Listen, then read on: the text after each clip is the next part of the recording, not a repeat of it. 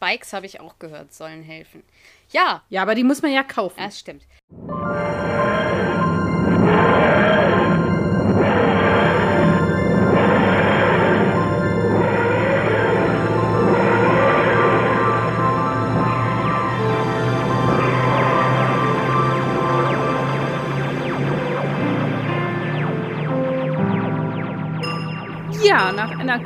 Unerwarteten Pause sind wir zurück aus unserem Mini-Winterschlaf, wenn man so möchte. Kurz Winterurlaub gemacht. Ja, wir brauchten einfach so ein bisschen Kopf aus letzte Woche. Deswegen haben wir uns spontan entschieden, die Folge zu verschieben. Hoffentlich wart ihr nicht zu unglücklich ohne uns. Wir sind jetzt jedenfalls wieder voll motiviert und dabei yes. und erachten das als besser, als so eine Folge halbherzig aufzunehmen. Genau. Ja. Mir gegenüber sitzt Tabea, die ist auch voll motiviert. Und dann steigen wir doch gleich ein. Hey, ab in den Süden. Äh, hi. Ja, genau. Ich bin wahnsinnig motiviert wieder. Äh, ich freue mich total, dass es wieder losgeht. Auch mich äh, hat die Woche mal Pause haben echt gefreut und hat mir gut getan. Und jetzt geht's aber wieder los was für ein Wetter ist denn bei dir jetzt gerade? Wir haben ja, also zur Erklärung, wir haben jetzt gerade diese absolut oberkatastrophale kalte Woche hinter uns. Da, wo ich bin, ist es jetzt schon ein bisschen wärmer als letzte Woche. Wir hatten aber auch wirklich nicht viel Schnee, wie es ja in Norddeutschland war oder immer noch ist, das weiß ich nicht. Aber jetzt gerade gucke ich so raus und es schneit tatsächlich. Ich weiß aber durch Wetterberichte, dass das nur so ein äh, ja, Intermezzo ist und dass das wahrscheinlich auch nicht liegen bleiben wird und nicht viel Schaden anrichten wird. Ja, hier ist einfach nur noch eklig. Also es ist jetzt wärmer, das heißt es taut und regnet, aber der Boden ist halt noch kalt. Also ich gehe davon aus, dass ich morgen früh zur Arbeit schlittern werde. Ich verlasse vor Tau und Tag die Wohnung und gehe davon aus, dass dann alles festgefroren ist, was jetzt als Regen runterkommt. Es ist grau und widerlich. Ja, also alles so, wie sich das gehört. alles, wie sich das gehört. Genau. Wir haben heute wieder mal ein oder immer noch Special, Special-Zeit, Special, Special, Special. Ab nächster Woche geht es dann tatsächlich los mit Staffel 3, aber diese Woche haben wir immer noch äh, das Christmas Special aus dem Jahre 2007, The Runaway Bride, geschrieben von Russell T. Davies und directed hat das mal wieder Euros Lynn. Ich merke, ich benutze so, so komische Denglischwörter, so wie directed. Also ich muss mir mal abgewöhnen, das zu machen. Also Regie geführt hat Euros Lynn, weil ich mag das eigentlich gar nicht so, wenn man das so macht. Ja. Möchten wir eigentlich, bevor wir jetzt so ganz einsteigen, einsteigen, noch kurz vorher aufräumen, dass die Reise ein bisschen unproblematischer vonstatten geht. Gut, dass du das sagst. Ich hatte gerade nach einer Überleitung gesucht. Sehr gut. Sehr schön. Also es ist so, dass tatsächlich ähm, trotz unserer Pause sind so ein paar Dinge passiert. Als erstes kann ich berichten, wir haben sehr viele, sehr nette, auch erkenntnisreiche Nachrichten von Tim erhalten, der tatsächlich seinen Blick auf dieses Special zu di diesem Jahr Neujahr uns mitgeteilt hat der das gehört hat und ähm, auch interessante Einblicke und seine Meinung, die gar nicht so weit von unserer unbedingt entfernt ist, aber eben nochmal anders nuanciert. Das war sehr spannend. Mit der Empfehlung, dass wir doch bitte mal Klasse Q gucken sollten. Da werden wir mal schauen. Also Tabea betrifft das ja ein bisschen weniger als mich, wobei bei mir das unter anderem auch an begrenzten finanziellen Ressourcen liegt. Also falls jemand noch nicht weiß, was er mit dem ganzen Geld machen soll, kann man mir gerne Dr. Who kaufen. Nur so nebenbei. Und dann tatsächlich, worüber ich mich auf jeden Fall sehr gefreut habe, ist, dass wir geteilt wurden. Das sind immer so Dinge, da wird mir ganz warm ums Herz. Das freut dann schon sehr, ja. Auf jeden Fall. Und zwar Auch. hat uns Hangover Books geteilt mit einer Empfehlung und hat erzählt, dass ähm, Lukas heißt der Mensch dahinter, dass er jetzt wieder angefangen hat, Dr. Who zu gucken, tatsächlich zusammen mit seinem Freund und den da so ein bisschen reinzieht quasi und es immer sehr schön findet, im Anschluss dann unsere Kommentare zu den Folgen zu hören. Und ein bisschen so haben wir uns das ja auch mal vorgestellt im Original. Und ich finde das sehr schön, dass Leute das genauso anwenden, wie wir uns das mal überlegt haben, was nicht heißt, dass ihr das nicht auch einfach so hören könnt, ne? Also jetzt nicht falsch verstehen. Aber äh, wir haben uns vor allem eben auch über die Empfehlung gefreut. Und das ist eben, wie gesagt, auch das, was ihr alle immer gerne machen könnt. Steckt Leute mit uns und Dr. Who gerne an. Genau. Auch von mir nochmal vielen Dank von, äh, an Tim für die Glückwünsche und zu diesem, also er hat uns so ein paar Möglichkeiten äh, erzählt, wie man so an Klassiku kommt. Dieser Amazon-Channel ist nicht Britbox, sondern BBC äh, iPlayer. Und das Problem bei dem ist leider, dass der zwar Klassiku-Folgen hat, aber, und ich habe die tatsächlich auch äh, geguckt, aber die sind auf Deutsch. Und ich muss einfach zugeben, dass mir das auf Deutsch nicht sonderlich gut gefällt. Und dann nennt, kann man mich jetzt Picky nennen, aber ich, ich bin da einfach so drin in, im Originalton, dass ich da wirklich, also ich stelle mir dann immer vor, was die irgendwie im Original sagen und so weiter und so fort. Deswegen fällt mir das relativ schwer. Ansonsten habe ich ja auch schon mal diesen BBC-Channel äh, empfohlen, gerade auch wenn man irgendwie nochmal die äh, Doctor Who, auch äh, New Who irgendwie digital dabei haben möchte. Und ja, das nochmal zu Classic Who. Dann hat uns Julian eine sehr ausführliche Mail nochmal geschrieben, schon vor zwei oder drei Wochen wo er tatsächlich nochmal seinen Lieblingsmoment äh, uns mitgeteilt hat, der tatsächlich derselbe ist wie meiner. Hm, Bruder im Geiste. Äh, und uns nochmal ausführliche, ein ausführliches Folgenranking von sich mitgegeben hat. Vielen Dank dafür. Und hat uns tatsächlich auch nochmal geschrieben, dass äh, der Kult of Scarrow in Classic Who noch nicht da war, dass das ein New Who-Phänomen ist. Vielen Dank nochmal für diese Info. Ja, ich habe nichts mehr. Nee, dann sind wir doch abflugbereit. Dann sind wir abflugbereit. Dann starten wir jetzt mal die TARDIS. Es geht richtig fett los hier. Und zwar mit äh, meiner Inhaltsangabe. Und ich hoffe, ich kann meine Schrift von vor einer Woche noch lesen. also, Inhalt in The Runaway Bride. Donna lässt sich, äh, also löst sich in Luft auf, während sie im Begriff ist zu heiraten und taucht in der TARDIS auf. Der Doktor und sie sind dementsprechend überrascht, zumal das auch der Moment ist, wo der Doktor irgendwie gerade Rose verlassen hat und deswegen ist das natürlich alles nochmal dementsprechend witzig. Donna hält den Doktor für ein Marsmännchen, was den Doktor natürlich auch irritiert. Der Doktor bringt sie dann zwar nach London zurück, wie sie es von ihm verlangt, aber viel zu weit von der Kirche weg, sodass Donna irgendwie mit dem Taxi dahin trampen muss und dabei wird sie von Weihnachtsmann-Robotern verfolgt und gekidnappt. Der Doktor kann sie befreien und fährt dann mit ihr zur Hochzeitsfeier, die sie komischerweise ohne sie gestartet haben. Er kommt da auch mit Donners Verlobtem Lance in Kontakt, mit dem sie zusammen arbeitet. Der Doktor findet noch während der Party raus, dass Donners Firma von Torchwood besessen wird. Der Doktor findet weiterhin heraus, dass Donna Huan-Particles zugefügt wurden, die sie in die TARDIS teleportiert haben. So. Donnerlands, also dann wird die Party von diesen Weihnachtsrobotern gesprengt und der Dr. Donner und Lance gehen zu HC Clemens, das ist eben der Chef oder das ist diese Firma, in der Donner und Lance arbeiten. Und in diesem oder genau, nochmal, also da lernen sie dann, dass dieser H.C. Clemens eben irgendwie schon nicht mehr unter den Lebenden weilt und das irgendein mysteriöser anderer Chef übernommen hat. Und sie fangen darauf an, in diesem Gebäude irgendwie rumzustöbern. Im Keller dieses Gebäudes finden sie dann irgendwie Labore und da teleportiert sich dann eine humanoide Riesenspinne rein, das, die sich dann die Königin der Ragnos nennt. Die hat Donners Chef gegessen Donner lenkt die Ragnos ab, damit Lance sie mit einer Axt töten kann. Macht er aber nicht. Es kommt raus, dass Lance nämlich mit der Königin zusammenarbeitet und Donner die Particles über Kaffee, den er ihr immer gebracht hat, eingefügt hat und sie dementsprechend natürlich auch ein bisschen unschön verarscht hat. Der Doktor nimmt Donner daraufhin mit zur Kreation der Erde und sie finden raus, dass die Erde sich praktisch um ein Nest der Ragnos geformt hat. Das heißt, der Kern der Erde ist ein Ragnos-Nest, an das die Königin wieder dran haben will, äh, drankommen möchte.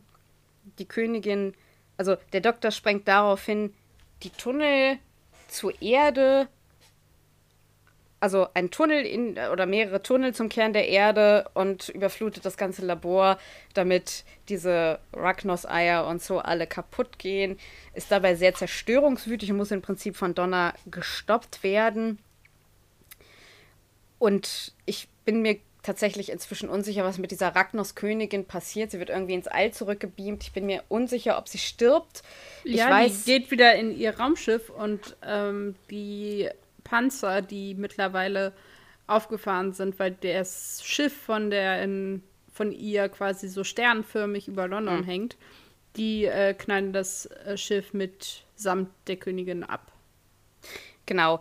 Ähm, und Donna und der Doktor teleportieren sich am Ende dann da raus und der Doktor bringt Donna sozusagen, äh, nicht nur sozusagen, er bringt sie dann nach Hause zurück, fragt sie auch, ob sie nicht mitkommen will, aber sie sagt zu dem Zeitpunkt halt noch, nee, das ist irgendwie nichts für mich und das ist alles zu viel für mich. Was ich vergessen habe, ist auch, inwiefern diese Fuon-Particles überhaupt interessant waren für ich diese glaube, die braucht, die Königin der Wagners braucht Donna mit diesen Particles getränkt, ähm, weil sie dann wie so ein Schlüssel zu diesem Nest oder dem, dem Schiff, das in der Mitte der Erde ist, fungiert, weil sie an ihrem Hochzeitstag mit den ganzen Emotionen und so, dann werden diese Partikel irgendwie aktiviert ja. und sind besonders stark und dadurch soll sie quasi der perfekte Schlüssel zu diesem Schiff sein. Und sie wird eben in die TARDIS gebeamt, weil die TARDIS halt auch mit diesen Huon Particles angetrieben wird. Und das sich halt gegenseitig quasi magnetisch anzieht. Genau, danke für diese Vervollständigung. Das waren nämlich so Dinge, die ich dann irgendwie über die Folge vergessen hatte. Ja, das wäre der Inhalt. Und somit kommen wir zu unserer absolut überragenden Kategorie. Ba, ba, ba, zur Königin der Hintergrundinfos. Und während du hier interessante Hintergründe erzählst, werde ich mir mal kurz eine Tasse Tee einschenken, sonst werde ich nämlich irgendwie, sonst trockne ich aus vom vielen Sabbeln jetzt. Oh, das heißt, du hörst jetzt gar nicht, was ich als für schlaue Dinge von mir gebe? Ja, nur eine Sekunde nicht. Ich muss meine Tasse finden. Erzähl schon mal. Ja, das Ding ist, dass ich gar nicht so viele Sachen rausgefunden habe zu der Folge. Es gab so einiges, aber ich habe das ein bisschen gefiltert und habe jetzt nur die Dinge aufgenommen, die ich irgendwie witzig oder interessant und bemerkenswert fand.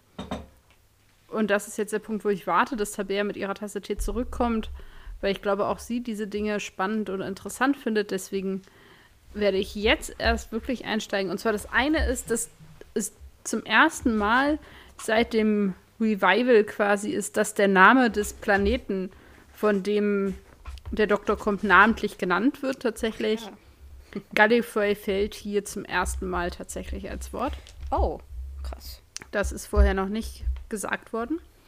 Und dann ist das andere eine Szene eher zu Anfang der Folge, wo der Doktor aus dem Bankautomaten die Scheine regnen lässt. Mhm. Und zwar ist es so, dass es eben aus legalen Gründen, aus rechtlichen Gründen, war das wichtig, dass das Fake-Noten sind, die aus diesem Automaten kommen.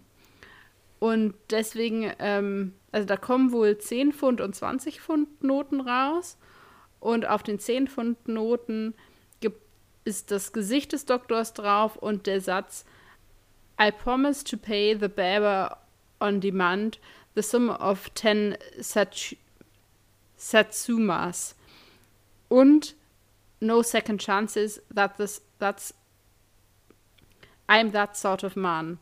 Und das sind halt Texte aus ähm, dem ähm, The Christmas Invasion, also vom letzten Special. Und auf den 20 Pfund Noten ist tatsächlich äh, der Producer Phil Collinson drauf abgebildet. Und der hatte den Satz: There's no point being grown up if you can't be childish sometimes. Und das wurde tatsächlich von Tom Baker in der Folge Robot gesagt. Genau, und die wurden eben, kamen aus diesen Automaten und die Automaten waren alle von der sogenannten London Credit Bank, also die gibt es auch nicht. Genau, und das war halt aus rechtlichen Gründen mussten das eben diese Fake-Noten sein, die extra für diese Szene hergestellt wurden. Und das fand ich irgendwie ganz witzig, dass sie sich dann doch auch so viel Mühe gemacht haben, die dann so fake sein zu lassen. Man hätte ja auch einfach, keine Ahnung, echte Noten nehmen können und sie anders faken können. Aber sie mussten halt offensichtlich Falschgeld sein, wenn man so will. Genau, das war eigentlich schon alles, was ich zu Hintergrund und Anekdoten zu der Folge zu sagen hatte, tatsächlich. Ja, okay. Naja, aber das ist ja schon mal sehr interessant. Also, und das so viel Aufwand für etwas, was mir zum Beispiel nicht aufgefallen ist. Also, aber ich kenne auch kein Englisch. Also, ich weiß nicht so richtig, wie, wie, wie äh, englische Pfund aussehen. Und, Im also Notfall ist so immer die Queen drauf. Ja, ab, das weiß ich auch, aber. ähm, aber äh, alles andere, also ich kann, ich, ich glaube, wenn ich jetzt drauf achten würde, dann würde ich das sehen. Ja, äh, wie, was ist denn so dein erster Eindruck zur ja, also, Story? Wie hast du die denn geschaut? Würde mich jetzt mal interessieren.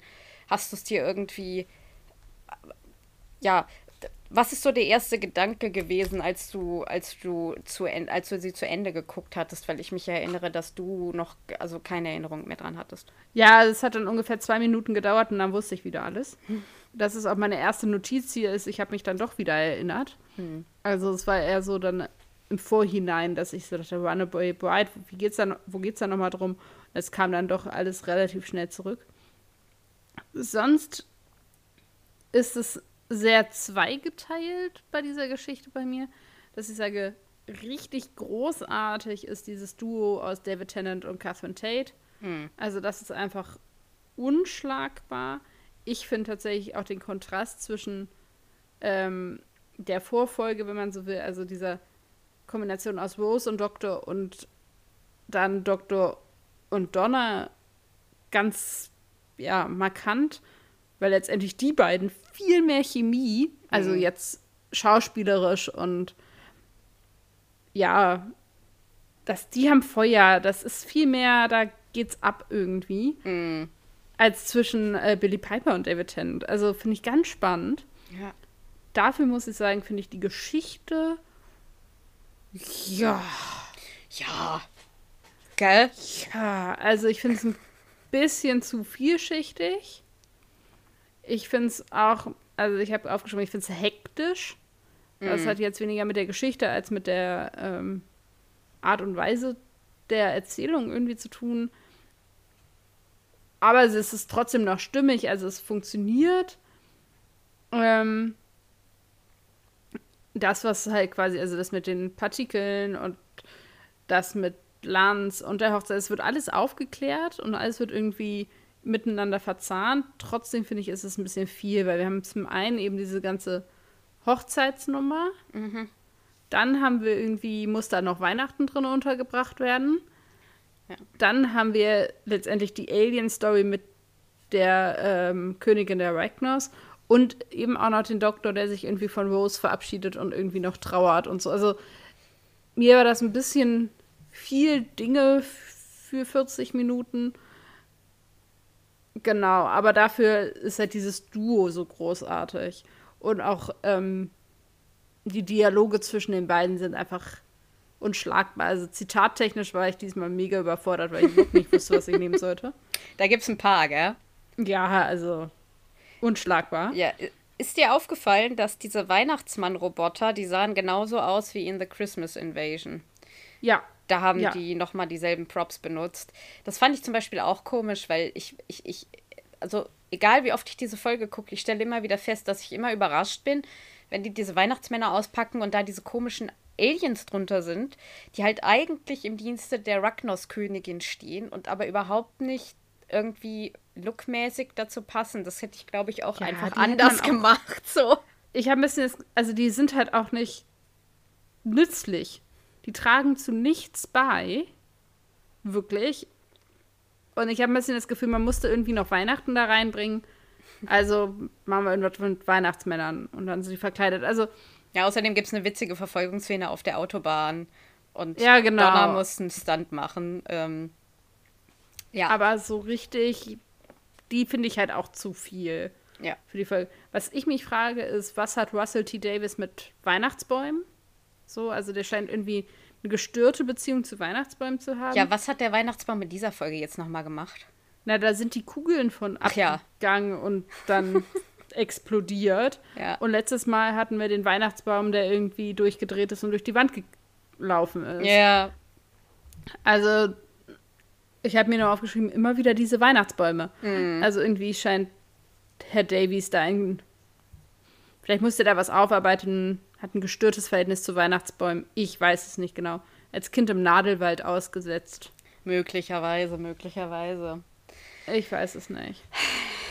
Ja, ich finde es auch, also was ich gut finde, ist tatsächlich, dass Donner beschließt, nicht mitzukommen, weil das irgendwie mal, das ist irgendwie, dann kriegt er nicht immer das, was er haben möchte. Ja, obwohl uns das tatsächlich in der dritten Staffel einfach wahnsinnig viel äh, Leid erspart hätte, weil ich finde, diese dritte Staffel, da werden wir dann auch ab nächster Woche zu kommen, ist im Prinzip, also ich finde, sie haben äh, äh, Martha einfach, einfach komplett also das äh, wasted so. Ja, ja ähm, verheizt. Verheizt. Natürlich. Also sie haben sie total verheizt und zwar genau, weil sie direkt nach Rose kam. Und ich glaube tatsächlich inzwischen, wenn man es mal so von außen betrachtet, rein ähm, sinntechnisch wäre es, glaube ich, besser gewesen, wenn die dritte Staffel mit Donna gewesen wäre. Mhm. Oder sie vielleicht ja. auch sogar in der vierten Staffel dann noch dabei gewesen wäre, auf jeden Fall, dass, dass Martha dann nach ihr gekommen wäre. Weil so hätte Martha nicht diesen leidigen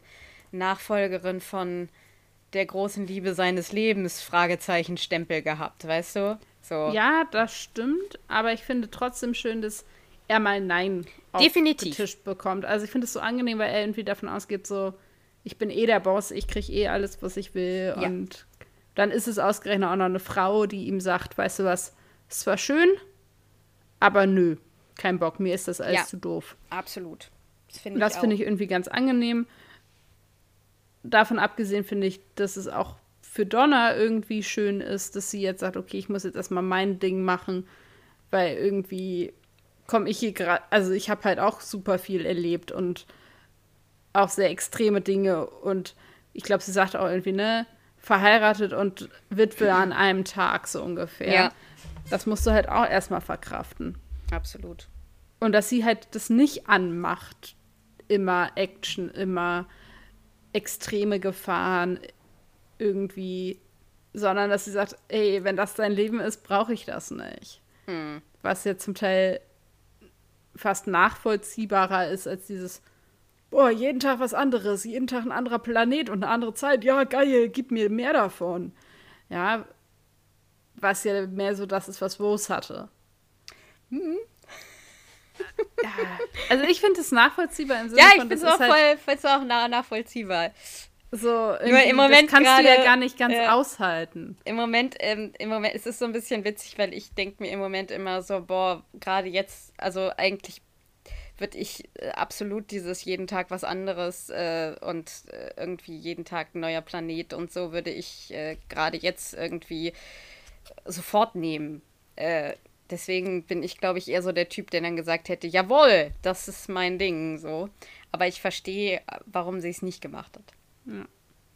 Genau, äh, also so viel zu allgemein der Geschichte, genau. Mhm.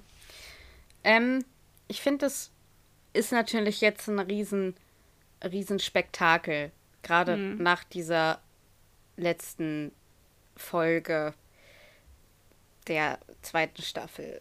Äh, weil. Aber das muss es auch sein. Weil du diese Melancholie, die du da hattest, kannst du mit rüberziehen. Aber gerade wenn du jetzt irgendwie so ein Holiday-Special machst, mhm.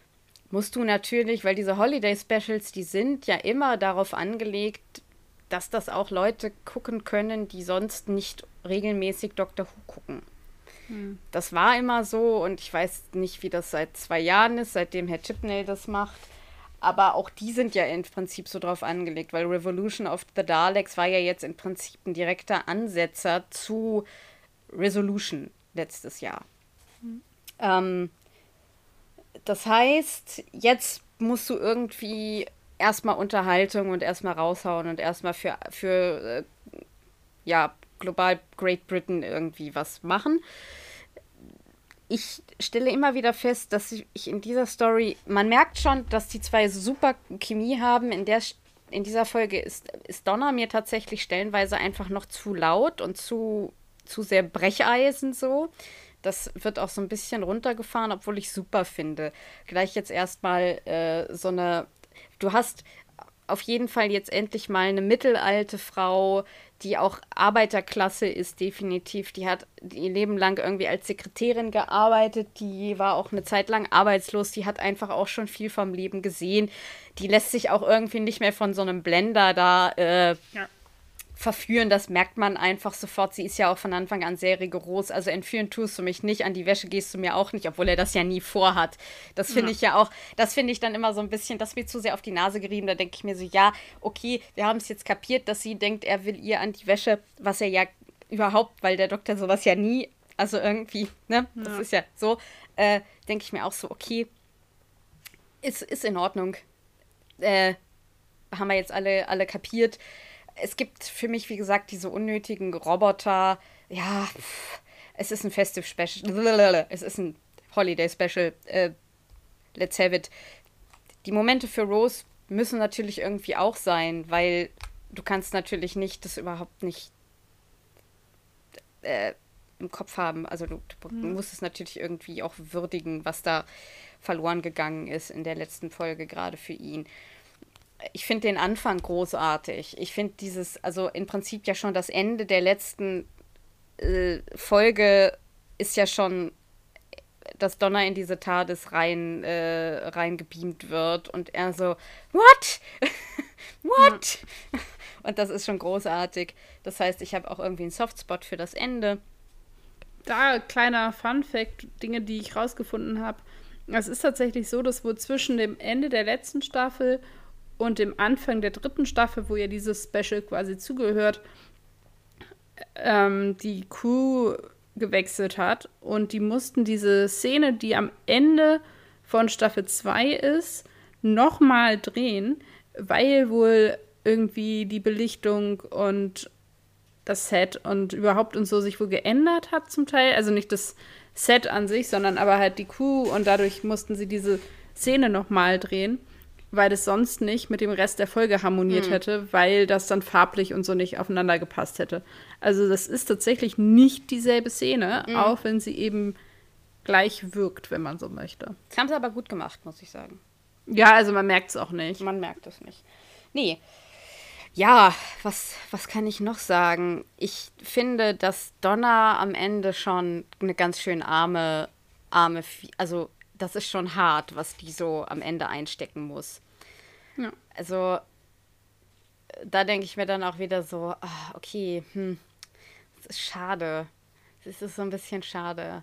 Weil wir haben hier irgendwie eine mittelalte Frau, die da doch eigentlich angekommen war. Auf der anderen Seite denke ich mir so, ja, okay, dann kann man mit der auch wieder mehr machen. Dann ist halt nicht irgendwie Ehe das letzte glückliche äh, Ende für sie. Weil zu dem Zeitpunkt wusste man ja noch nicht, dass die da zurückkommt. Außerdem hätte sie halt jemanden geheiratet, der sie überhaupt nicht will, sondern sie nur benutzt. Nein, also nein, nein, nein, nein, ist nein. Ja schon auch gut. Es ist, es ist total gut. Ich meinte jetzt eher so, hätte man das mit dieser Hochzeit in, insgesamt irgendwie machen müssen, hätte man das anders bauen können. So. Weil sie auch sehr fixiert auf diese Hochzeit ist, finde ich. Was mhm. logisch ist, wenn man heiratet, glaube ich.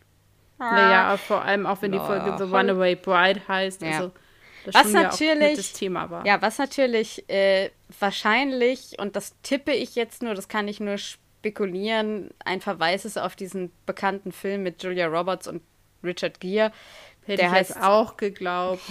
ja, tatsächlich. Aber ob es das ist, weiß ich auch nicht. I don't know. Es ist ja, ich weiß, wer hat denn The Runaway Bride gemacht? Äh, Weiß ich gerade nicht. Auf jeden Fall heißt er auf Deutsch die Braut, die sich nicht traut. Und ich glaube, das ist so ein Verweis darauf, Julia Roberts rennt halt immer vor, vor ihren zukünftigen äh, weg, bis dann der Richtige kommt. Äh, ja. Äh, in Klammern natürlich. Wenn ich sowas sage, immer in Klammern. Ja, und keine Ahnung, vielleicht ist das ein Verweis darauf. Hm. Was, was habe ich noch? Das ist übrigens ein Film aus dem Jahr 1999 ja. und Regie geführt hat Gary Marshall. Ah, okay. Das ist ein amerikanischer, oder? US-amerikanische ja. Produktion, ja. ja. Ja. Genau. Ach ja, was ich in der Folge, glaube ich, am. Ähm, ja, das sage ich später, das passt später besser. Was haben wir denn noch? Was hältst du denn von der, von der, von der Königin der Ragnos? Also wollen wir jetzt schon in die Charaktere einsteigen? Quasi. Ich weiß nicht, hast du noch was zur Story? Nö, nö, nö. Ja, ich bin nämlich gerade am Überlegen, weil ich finde es einfach eine wahnsinnig unterhaltsame, laute, spritzige, witzige Folge. Das, also, dass du, David Tennant, Catherine Tate ist halt einfach unschlagbar. Ja. So, finde ich. Für mich ist das das.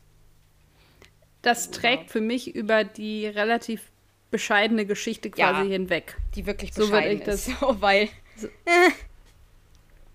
Ich finde diese ganze Idee mit ja, okay, die haben dieses Nest oder Raumschiff oder was auch immer, am, was im Zentrum der Erde ist und so. Okay, das ist irgendwie für Donna nochmal ein ganz schöner Moment, dass sie den Ursprung der Welt irgendwie ja. sehen kann. Ja. Sonst finde ich diese Königin der Wagnos irgendwie, weiß ich ja auch nicht so richtig. Mhm. Also was ich daran tatsächlich gruselig finde, ist eher diese Vorstellung von Lance, der sich an Donna irgendwie so rangeschlichen hat und so. Das finde ich irgendwie ja. viel bedrohlicher, weil das irgendwie ein unangenehmer Gedanke ist, dass man hinterfragen muss, mit welchen Motiven knüpfen Menschen eigentlich Beziehungen zueinander mhm. und dann eben auch noch so eine intime Beziehung wie die beiden haben. sonst finde ich sie halt sehr, also die müsste auch keine Spinne sein, sodass es irgendwie, oder spinnenartig, wie auch immer, also das ist irgendwie alles völlig egal. Und letztendlich ist sie einfach nur so ein stereotyper Bösewicht, also will irgendwie die Erde besiedeln mit dem eigenen Volk und alles andere ist ihr egal und frisst Menschen. Also ist alles so ein bisschen unoriginell. Ich überlege halt gerade, ob sie eigentlich mehr oder weniger nur ein MacGuffin in der Geschichte ist. Ich sage das über, ja, gerade über AntagonistInnen eigentlich in der Regel nicht. Aber bei ihr bin ich mir unsicher, weil eigentlich geht es ja in der Geschichte darum zu zeigen, dass der Doktor eigentlich unbedingt Begleitung braucht. Und ja, dass man irgendwie. Ja, ich bin mir unsicher. Ja, also ich finde, und dann hat sie irgendwie diese Roboter-Schergen, wo man sich halt auch fragt, wo kommen die eigentlich her? Weil, wie will sie die irgendwie herstellen? Die hat ja überhaupt gar keine Möglichkeiten. Warum kann sie sich zwischen ihrem Raumschiff und der Erde hin und her teleportieren? Wo hat sie das Raumschiff her, wenn die überhaupt keinen eigenen Planeten haben? Also, mhm. Das ist irgendwie nicht zu Ende gedacht. Ähm, deswegen finde ich das so ein bisschen das ist halt das, was ich daran halt auch so dünn finde an der Folge, dass wir halt diesen diese Bösewichtin haben, wenn man so will, die irgendwie aber auch erst in den letzten zehn Minuten auftaucht. Ja, weil eigentlich also Lance so ja, glaube ich, also Lance ist ja eigentlich von Anfang an recht unsympathisch und ich finde auch, dass Lance viel mehr Bösewicht ist, so oder oder Antagonist, weil der ist ja der durchtriebene und einfach absolut ekelhafte. Ich finde sie ja eigentlich noch irgendwie so ein bisschen nachvollziehbar. So, sie hat da halt ihre Kids in der Mitte, will die mhm. haben und tut halt alles dafür. Kann man sich auch wieder drüber unterhalten, dass das wieder mal eine Antagonistin ist, die irgendwie durch Kinder motiviert ist oder durch mhm. Maternal Instinct. Also, ja, mhm. das ist, wenn einem das deutsche Wort nicht einfällt. Ihr wisst, was ich meine. Da kann man auch, glaube ich, eine ganze Studie draus machen, welche AntagonistInnen in Doctor Who im Prinzip durch, durch, durch mütterliche Instinkte so sind. Sie ist eine davon. Ich finde. Ja, was aber ja auch daran liegt, dass letztendlich es ja auch darum geht, das eigene Volk zu vermehren und das ja, ja miteinander äh, ja unbestreitbar quasi miteinander verknüpft ist. Also ja. es ist ja nicht nur, ich will meine Kinder auf die Erde holen, sondern es ist ja auch vor allem, ich will halt meine Art ja. Ähm, verbreiten. Also es ist die Kombination dessen und sie halt die letzte ihrer Art zu sein scheint oder wie auch immer. Es gibt später, ich glaube, das ist bei, ähm, es ist jetzt in der letzten Staffel gewesen, glaube ich, sogar andere Aliens, die sehr an die Ragnos erinnern. Skidra, ja. Das ist in der wo, letzten Staffel gewesen. Ja, genau. Also das, äh, da kommen wir dann vielleicht nochmal auf diese Folge zurück. Ja, obwohl das noch so lange her ist, wir können noch mal ganz kurz drüber reden. Das sind halt Skorpion-Aliens und ich habe den Trailer zu dieser Folge gesehen und dachte, holen die die Ragnos wieder. Mhm. Aber waren halt Skorpione, die genauso, die, das sind halt auch so humanoide Spinnenmenschen. Ich weiß jetzt gerade gar nicht, ob Skorpione auch Spinnenarten, ist das eine Spinnenart? Jetzt nee, mal, das bezweifle ich ganz stark. Nee, ne? Ich glaube, das ist, die haben das ja Chitinpanzer, ne? Ist eher. Also Ach, an oh alle Gott. Biologen, aber ja, ich bin kein Skorpione. Biologe. Auf jeden Fall soll das halt aber, so dieselbe Kiste sein. Ja, die sehen sich auch unglaublich ähnlich. Hm. Ja, ich finde auch die Technologie, die sie anwendet, ist letztendlich entspricht nicht dem Rest ihres Seins. Also das wirkt auch einfach irgendwie fehlplatziert. Was ist denn der Rest ihres Seins? Na, dieses Spinnenhaftige, das irgendwie und sehr, ja, irgendwie, was heißt primitiv getriebene, aber so, ne, ich Erde erobern wollen. Ja. Feierabend und dann.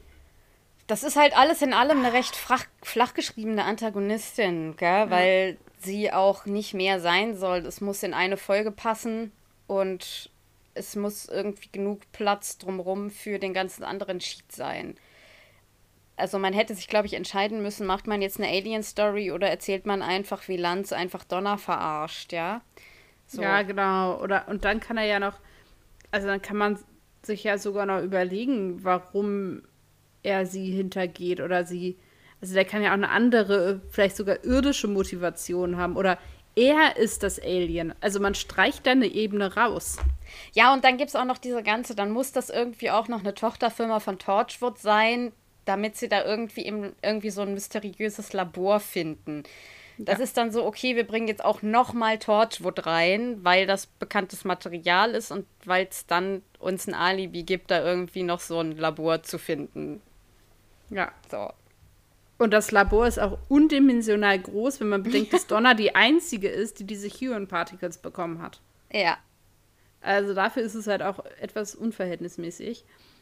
Ja, und man hätte ja auch einfach Lance als, also, ja, keine Ahnung. Ich fand den, es gab ja dann ja den, den Witz an irgendeiner Stelle von wegen, hat er denn einen Reißverschluss auf der Stirn und ist sehr ja. groß und sehr fett, so. Warum nicht? Also dann hätte man einfach sagen können, ey, dann machen wir ihn einen von den S nicht, oh. sie kriegt es nicht.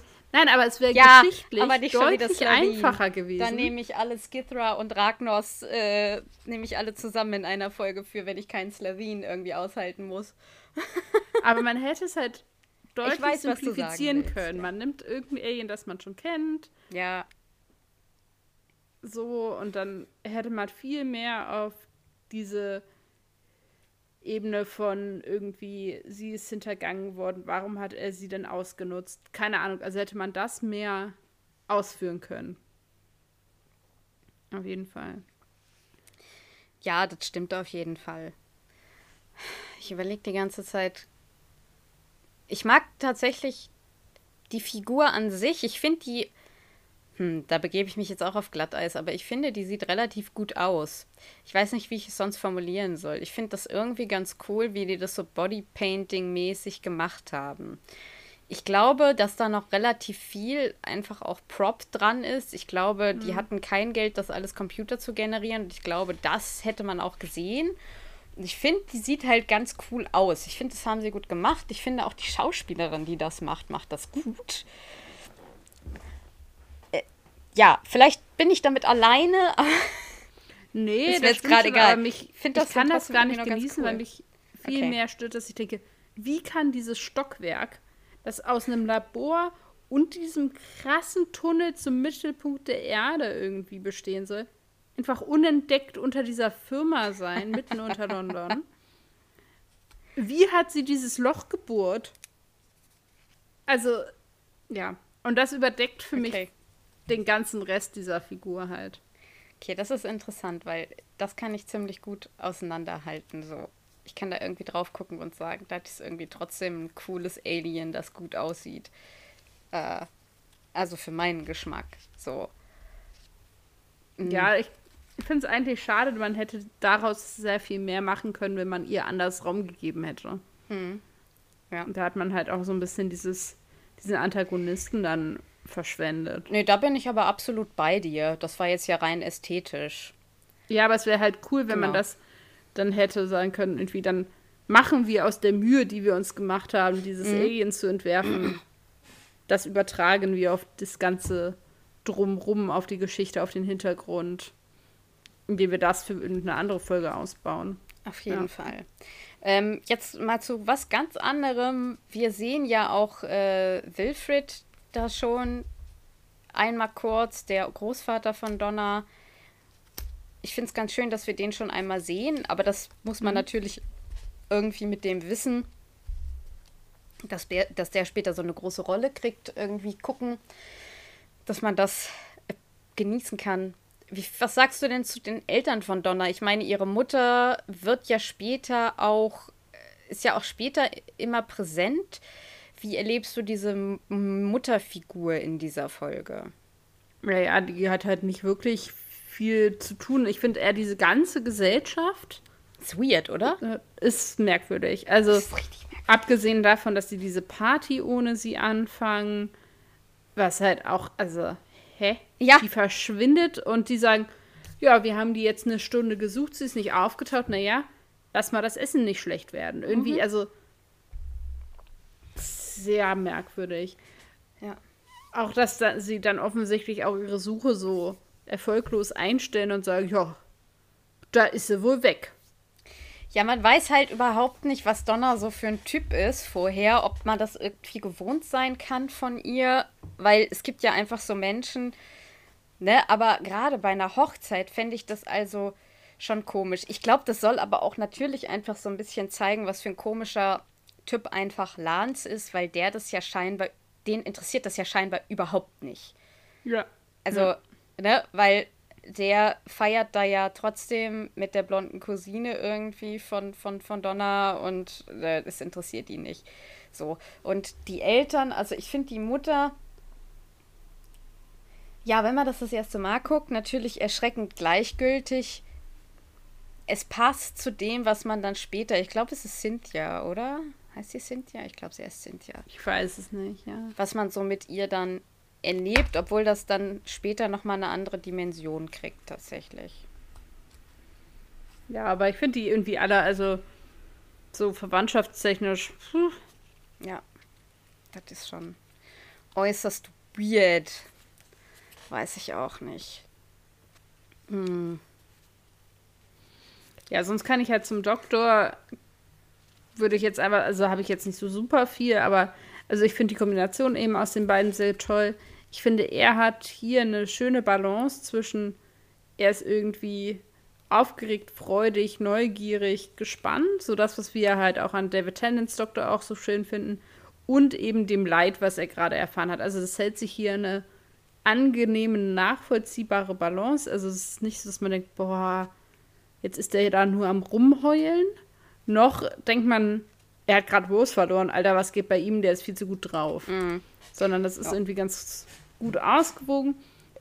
Ich finde halt sehr spannend an dieser Folge diesen Moment ganz am Ende, wo er dann also, so ein bisschen abdreht und letztendlich völlig ohne Reue, ohne Gewissen mhm. da diese, dieses ganze Volk ertränkt. Ja. Also das ist, hat ja biblische Ausmaße muss man ja, also ja. es ist, ja, es ist ja, halt. Äh, da hast du absolut recht. Schon auch ein, ein altes, bewährtes, grausames Bild dieses ertrinkenden Volks und ähm, das finde ich spannend, weil so haben, also wir haben ihn immer als an mir kommt nichts vorbei und ich bin die letzte Instanz und mm. jada, jada, jada, jada. So, das kennen wir, das haben wir schon erlebt. Aber immer mit diesem Gedanken von, aber eigentlich bin ich Pazifist und eigentlich mhm. möchte ich, dass am Ende alle leben. Und das fällt hier so ein bisschen weg. Natürlich bietet er ihr an, irgendwie so, du kannst noch woanders hin, aber ich finde auch eher so halbherzig. Mhm. Und also davon abgesehen, dass die Bildgewalt einfach unglaublich gut ist. Also ich finde auch von den Bildern in dieser Folge ist das natürlich stark, ja. Also wir haben dieses Wasser, wir ja. haben diese Flammen, er steht auf dieser Treppe. Das ist schon ein Bild, das ja. Das ist schon sehr ikonisch, muss man einfach sagen. Ne? Ja. Da man kommt man einem fast vor wie in so einem Monumentalfilm, so die zehn Gebote. Ja, neu verfasst. Mit David Tennant in der Hauptrolle als Moses. Ja, es ist schon echt ja. groß. Das, ähm, ohne Frage. Und das finde ich schon auch geil. Ich finde das auch einen der besten Momente der Folge, so, so rein visuell. Mhm. Ich finde es für diesen Charakter sehr spannend. Was macht es offensichtlich mit ihm, jemanden zu verlieren? Also er kriegt eben auch Tiefe mhm. und auch eine, die unangenehm ist. Also ja. Und die man aushalten muss und die fragwürdig und problematisch ist. Genau, das ist so viel zum Doktor. Also das finde ich halt an der Folge besonders spannend. Donner haben wir jetzt ja auch zu Genüge auch was. Also ich habe hier zu Donner nur stehen, Donner! Mehr habe ich da nicht zu stehen, weil ich sie halt einfach großartig finde, weil mhm. sie halt einfach auch sehr anders ist. Aber da hast du ja auch schon viel zugesagt, dem ich einfach nur so zustimmen kann. Ja, das ist halt auch einfach, weil man, glaube ich, merkt, dass da irgendwie eine gestand, oh, und jetzt hänge ich mich sehr weit aus dem Fenster, aber eine gestandene Schauspielerin irgendwie hinterhängt, die einfach aus Catherine Tate ist ja eine Comedy-Schauspielerin, also Com Komik äh, hat, hat viel gemacht und das war auch erst so die Sorge damals viele, vieler ZuschauerInnen. Jetzt kommt da irgendwie so eine Komik, Komikerin, aber sie ist ja nicht nur, also sie ist ja nicht nur Komikerin und so, sie ist ja ausgebildete Schauspielerin, die auch viel gemacht hat. Aber ich glaube, da war erstmal so eine Angst da und dann haben die aber echt was, die haben jetzt ein Gegenüber, an dem sie sich so richtig abarbeiten können. Auch einfach schauspielerisch und ich finde, das merkt man irgendwie. Und damit will ich jetzt gar nicht Billy Pipers Leistung in diesen zwei äh, Nö, Staffeln mindern. das ist einfach eine ganz andere Art von Rolle gewesen. Ne? Ich meine, Catherine Tate muss auch nicht irgendwie ein 19-jähriges Mädchen spielen. So. Nee, aber die hat da schon ein Standing. Das ist ja, einfach so. Definitiv. Obwohl sie, wie gesagt, für mich tatsächlich in dieser Folge teilweise noch zu nervig ist, muss man jetzt einfach sagen. Aber darüber kann ich hinwegsehen. Sie ist mir manchmal ein bisschen zu laut und wie gesagt zum zehnten Mal, ja, du kommst mir nicht in die Klamotte, ja, okay, wir haben es jetzt kapiert. Das ist halt aber natürlich auch Drehbuch ganz viel, ne? Ja. Hast du denn was mitgenommen aus dieser Folge? Ja, also auf der einen Seite irgendwie so Companionship oder, oder, oder einfach Gesellschaft ist was universell, was total wichtig ist. Nicht nur für den Doktor, sondern für uns alle. Mhm. Ähm, aber auf der anderen Seite eben auch, dass du eben irgendwie scheinbar niemanden richtig kennst, weil das, diese ganze Geschichte mit Lanz, ich weiß halt nicht, ob sie. Ja, das ist halt immer dieses, ach, ich glaube, ich kenne dich inzwischen schon. Naja, so richtig weiß ich nicht, ob man Menschen so hundertprozentig durchleuchten kann.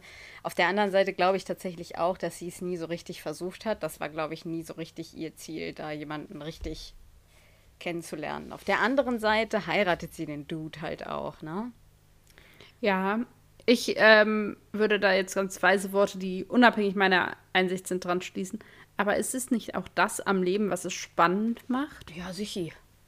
Also ich glaube auch, gewagte These an dieser Stelle, aber ich glaube oh. auch, sich selber lernt man das ganze Leben über kennen, weil ja. man sich ja auch verändert und man auch das dann ergründen muss und man vielleicht auch Seiten an sich selber immer wieder neu entdeckt, die halt durch bestimmte Situationen hervorgerufen werden, zum Beispiel, die halt sonst irgendwie nicht zum Vorschein treten. Hm. Und das ist ja das, was Leben auch interessant macht, ist, dass man sich selber und andere sich ständig auch verändern und dann neu kennengelernt werden können. Ja. Weisheit an dieser Stelle. Genau. Mic Drop. Ja. Boing. Was ist denn deine Erkenntnis? Ja, ich habe irgendwas, einen sehr kryptischen Satz hier aufgeschrieben, bei dem ich mir bestimmt was gedacht habe, als ich das vor zwei Wochen gemacht habe.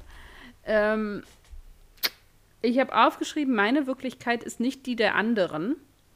Ich glaube, dass das so ein bisschen auch auf diese Lance-Donner-Situation abgesehen war, also dass er ja die gleiche Beziehung aus einer ganz anderen Richtung betrachtet mhm. und sie für was ganz anderes nutzt, als wie sie das sieht und wie sie das wahrnimmt. Alleine auch schon, wie sie ja davon erzählt, dass er sie bedrängt hat, aber letztendlich hat sie ihn ja bedrängt, ja. um ähm, sie zu heiraten und so. Also ich glaube, darauf war das gemünzt, aber so richtig weiß ich das ehrlich gesagt nicht mehr. Und dass ähm, man immer halt auch bedenken muss, dass nur weil ich etwas auf eine bestimmte Art und Weise betrachte, heißt das nicht, dass andere das auch so sehen. Mhm. Ja, aber so richtig, worauf das abgezielt hat, weiß ich tatsächlich leider nicht mehr. Das ist dann der Nachteil daran, wenn man sich Notizen schon vor einiger Zeit gemacht hat. Ja, gut, auf der anderen Seite muss man auch einfach ganz klar sagen, egal von, also egal, ob das jetzt, ne, also das ist ja schon richtig, kommt auf die Sichtweise an, nur es ist natürlich in dem Fall ganz klar, dass er sie halt ausnutzt, so, ne? Ja. Ich glaube nicht, dass er sich viel dabei denkt und egal wie du es drehst und wendest, er missbraucht in dem Moment dieses Vertrauen, was sie mhm. ihm, äh, was sie ihm halt schenkt. Und da es irgendwie bei uns in der westlichen Welt eine Konvention ist, dass du schon auch den anderen schätzt, wenn du ihn heiratest und ganz klar irgendwie romantische äh, Gefühle für den hegst, äh, ist es natürlich ein Problem, ne? Also klar. Ja. Das ist bei uns ja. so konnotiert. Äh, wir sind ja nun auch nicht mehr im Hochmittelalter, wo irgendwie Ehen geschlossen wurden, um Verbündnisse von verschiedenen Herzogtümern irgendwie zu festigen also von daher ist da die Perspektive relativ egal. Er nutzt sie ganz klar aus. Ja, so richtig, also, aber das ist an sich ist das ja auch ein äh, wahrer Satz. Wo in der Folge ich bisher hatte, kann ich jetzt leider nicht mehr so richtig verankern im Nachhinein. Aber an sich ist das doch auch eine Erkenntnis zu ja, wissen. absolut. Hey, ich muss auch die Perspektive anderer mit einbeziehen. Genau. Dann würde ich mal mit meinem Zitat weitermachen, wenn das okay ist. Sehr gerne. Okay. Natürlich ist es auf der Comedy-Seite, weil das bietet sich in der Folge einfach so an. Donna sagt zum Doktor, No stupid Martian is going to stop me from getting married. To hell with you. Dann sagt der Doktor, I'm not, I'm not, I'm not from Mars. Ich liebe es, weil ja. sie ihn immer als Mars-Männchen bezeichnet. Ja, ich habe, das bin ganz froh, dass du was äh, komödiantisches von den beiden rausgenommen hast. Ich habe ein bisschen was, ja, also die andere Seite dieser Beziehung quasi, also das, was weniger mhm. auf diesem Humorlevel ist, sondern was so, ja, sie durchschaut ihn halt auch. Und zwar ganz am Ende der Folge habe ich äh, letztendlich äh, den letzten Dialog der beiden in der Folge genommen ähm, Donna fragt, Am I going to see you again? Und darauf sagt der Doktor eben, If I'm lucky. Und sie sagt dann, uh, Just promise me one thing. Find someone. I don't need anyone. Yes, you do. Because sometimes I think you need someone to stop you. Ja. Und ich fand es einfach sehr schön, dass sie in der kurzen Zeit, die sie mit ihm verbracht hat, ihn halt völlig durchschaut hat, obwohl er sich ja viel Mühe gibt, immer vor allen geheim zu halten, wer er ist und was er für Motive hat und mhm. irgendwie auch irgendwie mysteriös zu und unnahbar zu bleiben und sie einfach ankommt und ihn halt einfach völlig durchschaut und auch sehr gut auf den Punkt bringt, was denn eigentlich sein Problem zu sein scheint an der Stelle. Ja, absolut. So, Stella. Hm? Stella, Stella, Stella. Gott, aus, ich habe Angst. Das ist aus, das ist äh, Endstation Sehnsucht, Tennessee Williams. Tennessee Williams, ja. ich weiß. Stella, ich Stella, weiß. Stella, Stella. Er steht, ich habe das Stück einmal im Theater gesehen. es war furchtbar. Oh, es ist Es gibt eine Szene, da steht, ähm, ich weiß nicht, wie er heißt, aber er steht auf der Straße und sie ist eben oben in ihrem Zimmer und ja. er schreit eben von der Straße hoch zu Stella und schreit und schreit und ich saß im Publikum und wäre am liebsten aufgestanden und gesagt, ich bin doch da, jetzt hör doch auf zu schreien. Es war sehr schlecht, schwer zu ertragen tatsächlich. Oh, ich liebe Weil es ja ein Name ist, den es doch nicht so häufig gibt und es war sehr anstrengend, das Stück. Streetcar oh. Name Desire sehr zu empfehlen. Tennessee ja, Williams Wenn man nicht Stella heißt. und es ist, glaube ich, Blanche, die dann auch zu ihrer Schwester öfter mal sagt, Stella, Stella, Stella, ja. Stella. Ja. Das sage ich auch ganz gerne so in dem Ton manchmal. Jetzt habe ich etwas Angst vor der Frage. Nein, äh, was genießt du denn sonst? Ach nee, wir haben noch eine nee, Frage, nee, ne? Nee, Scheiße. oh, fuck. Okay, äh, pass auf, ich habe eine Frage für dich. Also, ja. folgendes. Und zwar habe ich äh, in, im Zuge dieser Folge sehr viel über Doktor und seine Companions nachgedacht und auch über diese naja, eigentlich nur im weiteren Sinne die Beziehung zwischen Lance und Donna, aber in erster Linie halt diese Beziehungen zwischen dem Doktor und seinen Companion. Und dann bin ich auf Freundschaften gekommen und weil ich finde, dass einfach äh, der Doktor und Donna einfach einen, eine große, großartige Eigenschaft haben. Ich glaube nämlich, dass Donna tatsächlich einfach bester Freund oder beste Freundin des Doktors ist. So, mhm. deswegen ist meine Frage auf der Metaebene. Mhm. Was ist für dich somit die wichtigste Eigenschaft für deine Freunde. Und zwar meine ich jetzt gar mhm. nicht so irgendwie, was ist die eine Eigenschaft, die man haben mhm. muss, sondern eher, was ist so bei deinen Freunden, vielleicht auch wenn du es mal so überdenkst, so die wichtigste Eigenschaft, die die alle irgendwie vielleicht sogar gemeinsam haben oder so, weil da kann man ja immer relativ gut rausschließen, was man so eigentlich am meisten braucht von seinen Freunden. Also ich würde generell schon mal sagen, glaube ich, ist es bei vielen Leuten so und auch bei mir der Fall, dass man unterschiedliche Freunde für verschiedene Bedürfnisse hat, vielleicht. Mhm. Ähm, vielleicht drehen wir es dann ein, so auf die engsten Freunde. Also, wo du wirklich sagst, okay, die kann ich irgendwie im Zweifel nachts anrufen und die sind dann irgendwie. Nachts schlafe ich halt know. meistens. Ja, also du weißt, wie ich es meine. Das ist von mir, ja, ich weiß genau, was du meinst. Ich glaube, das ist jetzt so spontan, würde ich sagen, ist es, aber das ist halt keine universelle Eigenschaft, aber es ist, dass man eben erträgt meine Schrulligkeiten. Also manchmal bin ich halt einfach ein merkwürdiger Mensch. Mhm. So gar nicht auf eine, eine, eine, mir gegenüber respektlose Art und Weise gemeint, sondern ich bin einfach manchmal merkwürdig. Andere Leute sind das bestimmt auch auf ihre Arten und Weisen. Ähm, und dass man das aushalten kann, weil ich kann das halt schwer beurteilen, wie das für andere ist, weil ich stecke ja drin. Mhm. Ähm, aber das reicht halt von irgendwie manchmal sagen, ey, ich habe gerade gar keine Lust auf andere Menschen. Das kann ja auch schon merkwürdig sein und das respektieren zu können. Oder halt zu sagen, jetzt brauche ich aber unbedingt von dir Aufmerksamkeit und das aushalten zu können. Mhm. Aber auch irgendwie andere Schrulligkeiten. Also ich halt auch manchmal äh, ungefiltert Dinge von mir gebe, wo ich im Nachhinein denke, ah, mh, mm, ah, weiß nicht, ob man das jetzt hätte so sagen sollen. und ich glaube, Freunde müssen das abpuffern können und können gut einordnen können, ohne einem das unbedingt übel zu nehmen, weil man halt weiß, okay, das kommt eigentlich aus einem guten Ort oder wie auch immer. Ich glaube, das ist so eine Eigenschaft, die Menschen, die mir nahestehen, einfach haben können sollten, sonst funktioniert das nicht. Und ich glaube, Ehrlichkeit. Also generell kann ich, sind so Dinge, die mir irgendwie aufstoßen, sind Unehrlichkeit und Unfairness. Mhm. Also ich finde, nichts stört mich so sehr wie Ungerechtigkeiten. Da werde ich ganz fuchsig, so egal was es ist. Und wenn das so kleine Dinge sind, dass ich das Gefühl habe, die Raucher bei uns auf der Arbeit kriegen mehr Pause als die Nichtraucher. Mhm. Nicht unfair. Gar nicht, weil ich was gegen Raucher habe, sondern weil ich will, dass alle gleich viel Pause haben. Ja. Und ähm, eben Ehrlichkeit. Also ich finde so, so, so hinterfotzige Geschichten, wie wir das jetzt zum Beispiel hier in dieser Folge haben, kann ich überhaupt nicht haben. Mhm. Oder irgendwie generell Unehrlichkeiten. Und das muss ja nicht heißen, dass man im Gegenzug irgendwie verletzend ehrlich sein muss.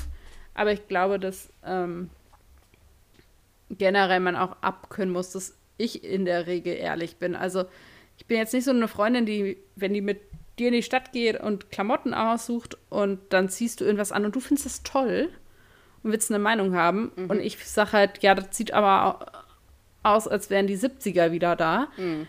Das, das sage ich dann halt so. Und das muss man halt auch abkönnen. Das war eine lange Antwort auf die Frage. Das ist aber okay, weil ich hatte gehofft, dass das mal wieder so eine lange Antwort wird. Dafür habe ich für dich ein bisschen Klopper mitgebracht. Das okay. tut mir auch ein bisschen leid, weil mir nichts anderes eingefallen ist. Völlig in Ordnung. Aber es wurde ja auch, irgendwer hat mal angemerkt, wir sollten mal wieder so ein bisschen philosophischere Fragen an der Stelle mit reinbringen. Das ist jetzt weniger philosophisch, aber trotzdem ein ganz schönes Brett. Es ist ja völlig in Ordnung, wenn du die Frage nicht beantworten magst, kannst oder wie auch immer. Aber ich habe mich gefragt, wie kann man eigentlich dieses Ertränken dieses Volkes durch den Doktor einordnen? Also war das eine moralisch vertretbare Entscheidung? Und inwiefern und inwiefern nicht? Und wie hätte man das vielleicht besser lösen können? Naja, im Prinzip ist es natürlich nicht vertretbar. Ne? Man kann jetzt sagen, ja, aber dann hätte, wären ja äh, anstelle davon die Menschen alle tot gewesen. Da kannst du dann aber sagen, ja, aber im Prinzip für ein Volk, das eher da war und das ja irgendwie auch die gleiche Lebensberechtigung hat. So oder haben sollte, wie die Menschheit. Ich glaube, dass du es tatsächlich nicht außerhalb eines Antagonistinnen-Kontextes sehen kannst. Das heißt, ich glaube, es ist eher die Methodik, wie sie das durchdrücken will, dass sie eben ihr Volk wieder aufrecht äh, stehen sehen kann. Ich glaube, dass du es auch nicht außerhalb eines Science-Fiction oder außerhalb eines Doctor Who-Kontextes sehen kann, weil ich glaube, zu dem Zeitpunkt sind wir noch so auf dem Trip, dass der Doktor im Prinzip findet, dass die Menschen irgendwie für ihn somit die wichtigste, die wichtigste ähm, ja, Bevölkerung des Universums ist. Also manchmal habe ich in den Zeiten so das Gefühl, dass er so komplett äh, nicht links und rechts guckt, manchmal bis auf die Menschheit. Also im Prinzip kann ich es ganz ehrlich nicht moralisch vertreten. Also ich habe auch, hm. das ist jetzt vielleicht keine dolle Antwort, aber natürlich ist es eigentlich nicht vertretbar. So. Nö, nö, das kann da auch, aber ich dachte, man muss da mal drüber geredet haben, weil das letztendlich ja auch das ist, was Donner so stört. Also, Im Prinzip begeht sagt, er wieder mal Genozid. Also ja. auch in der Folge. Und zwar nicht, nicht nur im Prinzip, Prinzip sondern er begeht also. in dieser Folge Genozid und das ganz bewusst und auch sehr grausam. So. Ja. Aber da, deswegen lache ich auch immer so, wenn alle immer sagen, oh, der Doktor mag keine Waffen und oder keine Guns, äh, also keine Pistolen mhm. und der Doktor ist Pazifist und da denke ich mir so, der Doktor hat schon so viel Genozid betrieben, da können sich alle anderen Völker irgendwie mal umgucken. Also ja. äh, so, deswegen, nein, der Doktor ist für mich kein Pazifist. Ich bin mir sicher, dass er immer äh, für sich Begründungen im Kopf hat und ich glaube auch, dass er im Prinzip immer versucht, das Bestmögliche irgendwie zu leisten und zu tun. Aber oftmals äh, scheitert diese Figur natürlich auch und in dieser Folge mhm. scheitert sie meiner Meinung nach. Ja. ja. Ja. Das war jetzt auch eine recht ausführliche Antwort, aber das ist ja auch völlig in Ordnung. Ähm, nee, deswegen finde ich das moralisch überhaupt nicht vertretbar, was da passiert. Ich weiß nicht, warum wir darüber noch nicht geredet haben. Ich glaube, ich bin irgendwie drüber weggekommen, aber ähm, eigentlich hatte ich mir das tatsächlich auch aufgeschrieben, sehe ich gerade. das ist aber okay, weil das dann ja jetzt sich sonst gedoppelt ja, hätte. Ja, ja, ja, definitiv. Ja, das ist meine Antwort. So, jetzt kommen wir aber zu der Kategorie, die ich eben schon ankündigen wollte. aber ich glaube, weil ich immer so excited bin, wenn wir das irgendwie machen. Stella, was genießt du denn sonst so? Ja, ich habe mir jetzt was rausgesucht, was dich wenig überraschen wird, was ähm, ich jetzt einfach an diese Stelle gesetzt habe, weil mir jetzt spontan nichts Besseres eingefallen ist. Nein, weil das eins von den Sachen war, die, von denen ich eh wusste, dass ich sie an irgendeiner Stelle vorstellen will. Und dann dachte ich, mache ich das doch jetzt. Es geht um die ähm, Serie produziert von Showtime, US-amerikanische Serie, in vier Staffeln mit 46 Folgen. Äh, mit dem Namen Masters of Sex. ähm, Jetzt. Ich habe das extra so aufgebaut, damit ich Tabeas Gesicht sehen konnte, wann denn der Groschen fällt. Yeah. Sehr früh übrigens. ähm, verfügbar ist es, ähm, schieße ich jetzt einfach mal vorweg, kann man das bei äh, Prime Video kaufen oder sich eben die DVDs besorgen, sonst frei im Netz ist es sonst nicht verfügbar. Genau, das ist die Serie, über die ich meine Bachelorarbeit geschrieben habe. Deswegen versuche ich jetzt einfach nicht zu sehr auszuschweifen. Es basiert auf wahren Begebenheiten und beschäftigt sich mit dem Werk und Leben von vor allem zwei Personen, nämlich William Masters und seiner Assistentin, Sekretärin, und das verändert sich dann im Laufe der Serie, Virginia Johnson, die in den 50ern in den USA fängt es an, ähm, hat, will vor allem eher eben die menschliche Sexualität erforschen. Und das ist sehr schwierig und einfach aufgrund der Stigmata, die eben damit vor allem zu der Zeit dann auch verbunden waren. Und man erlebt eben diese Forschung und wie sich die verändert und weiterentwickelt. Und letztendlich waren diese beiden die Mitbegründer der Sexualforschung. Ganz viele der Dinge, die wir heute als selbstverständlich wahrnehmen, sind dort begründet worden. Es ist auch, also man kann sich heute, finde ich, gar nicht mehr vorstellen, dass vor gerade mal 50, 60 Jahren so wenig einfach auch Wissen da war über die menschliche Sexualität. Nur um eine Szene aus der Serie rauszunehmen, ist es so, dass ähm, ein Ehepaar zu ihm kommt. Er ist ähm, von Haus aus Gynäkologe und die kommen eben zu ihm und sagen, sie können keine Kinder kriegen und sie würden es so sehr probieren, Kinder zu kriegen und sie würde und würde einfach nicht schwanger werden und was sie denn tun sollten. Und dann fragt er eben nach, ja, was machen sie denn? Naja, also ähm, alles so, wie es in der Bibel steht. Also ja, okay. Können Sie mir sagen, welche Stellung Sie denn so schon probiert haben? Wie? Hä? Stellung? Naja, Sexualstellung. Ja. Wie meinen Sie das jetzt? Ich liege halt jede Nacht bei meiner Frau. Ja ja, dass man davon nicht schwanger wird, muss er ihnen dann erstmal erklären und so. Und dass es solche Situationen halt wirklich mal gab, ist halt schwer vorstellbar. Ähm, ich muss auch sagen, vor allem die ersten beiden Staffeln sind gut. Danach wird es so ein bisschen, hm, Staffel 4 ist ganz problematisch, weil dann nämlich äh, das Geld gestrichen wurde und die Serie eingestampft und das merkt man leider dem Produkt auch an. Mhm. Das ist sehr, sehr schade. Es werden generell viele spannende Themen irgendwie abgearbeitet. Also es ist jetzt letztendlich ähm, geht es eben nicht nur um diese Forschung, sondern es geht auch um die Beziehung zwischen William Masters und Virginia Johnson. Es geht um verschiedene Frauenfiguren und wie die sich in dieser Zeit zum Teil emanzipieren oder eben auch nicht so sehr. Es geht um Homosexualität, es geht um Fragen von Familie und Zusammenleben. Genau, ich habe über einige Szenen der ersten Folge, glaube ich, letztendlich äh, meine Bachelorarbeit geschrieben ja. und mit dem speziellen Fokus eben auf die Frauenfiguren. Ich finde, da sind sehr viele spannende Frauenfiguren bei. Ähm, genau, an sich eine durchaus schauenswerte Serie mit einem etwas traurigen Ende, ja. wenn man so möchte. Aber nicht traurig ob des Inhalts, sondern ob der Produktion. Ja. Aber auch an sich ist einfach die tatsächliche Geschichte dieser beiden Personen einfach ultra wichtig. Und auch sehr spannend, also wenn man das mal nachlesen möchte, auch das. Genau, und dann geht es natürlich auch um, um so spaßige Leute wie Herrn Freud und äh, all solche Geschichten. Genau, kann ich es jetzt empfehlen. Ich habe zwar Mad Men nicht gesehen, habe aber mir sagen lassen, dass der Look und die Art und Weise zum Teil ein bisschen an Mad Men auch erinnert. Also wer ja. das geschaut hat, findet sich, glaube ich, bei Masters of Sex auch ein bisschen wieder. Genau. So viel erstmal von mir. Schön. Sehr schön. Ja, ich habe was ganz anderes mitgebracht. Also nicht was ganz anderes, ich habe auch eine Serie mitgebracht, aber bei mir geht es diese Woche tatsächlich wieder in die Fantasy-Mittelalter-Richtung. Ähm, ich habe auch nichts super Neues mitgebracht. Ich habe die erste Staffel The Witcher mitgebracht. Die ist von 2019 für Lauren Schmidt-Hissrich.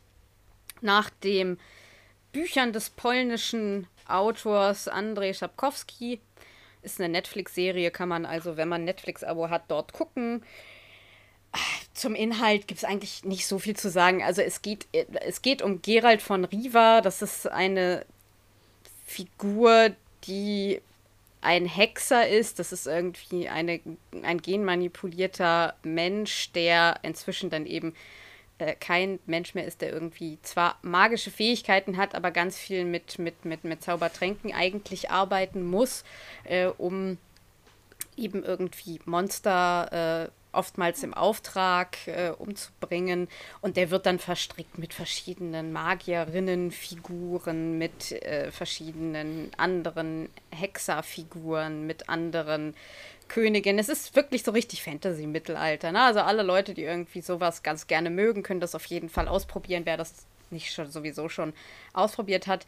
Ähm, es gibt da auch ganz berühmte Spiele zu, also The Witcher von 1 bis 3, glaube ich. Ich weiß nicht, ob es noch mehr gibt. Ich persönlich habe die Spiele noch nicht gespielt, deswegen kann ich überhaupt nicht sagen, ob das in irgendeiner Form äh, mit diesen sehr beliebten Spielen mithalten kann. Ich weiß nur, dass dieser Autor dieser Bücherreihe, die ja sozusagen der Ursprung dieser, dieses ganzen Universums ist, ähm, die Serie sehr gerne mag, die Spiele gar nicht gerne mag, was aber auch nicht zu sagen hat, weil AutorInnen ja ganz oft auch irgendwie so ein bisschen komisch und eigen sind. Also ich glaube, dass die Spiele, also ich möchte die auch irgendwann noch spielen.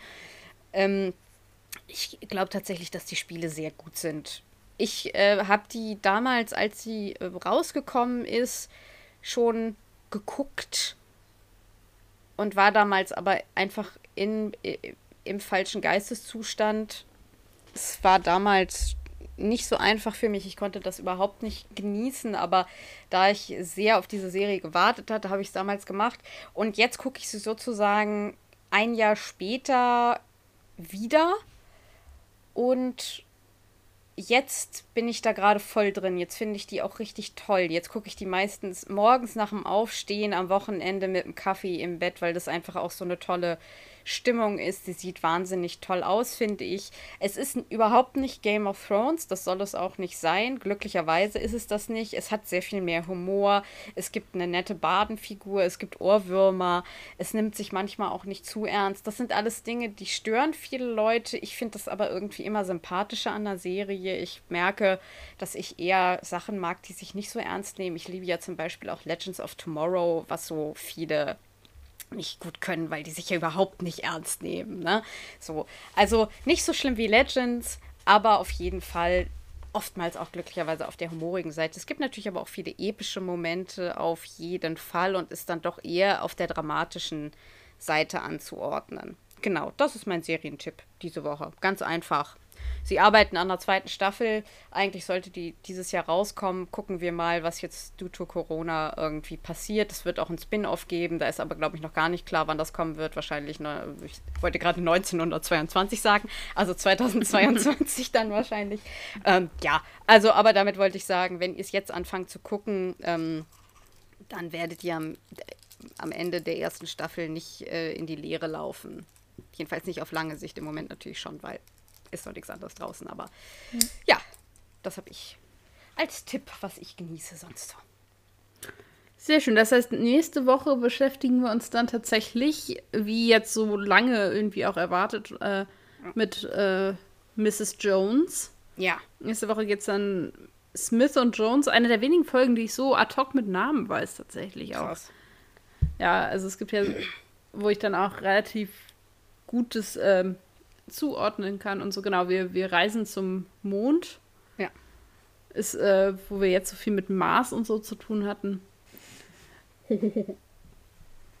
Ich freue mich auch ein bisschen jetzt so auf die dritte Staffel. Ich glaube, die dritte Staffel insgesamt, was ich jetzt am Ende dieses Specials gibt es ja dann immer so dieses, diesen Vorausblick und so. Da gibt es schon viele coole Folgen. Ich glaube, ah doch, so manches habe ich schon Bock drauf. Ja, ich bin nicht so dritte Staffel, aber wir fangen mal an. Ich bin auch gespannt, weil die dritte Staffel ist, glaube ich, die Staffel, die ich am wenigsten kenne, teilweise. Aber ich glaube, ja, siehst du, vielleicht kommt es daher. Glaube, also es gibt einige einmal Folgen geguckt und dann noch einmal versucht, bin aber nicht über die ersten paar Folgen rausgekommen.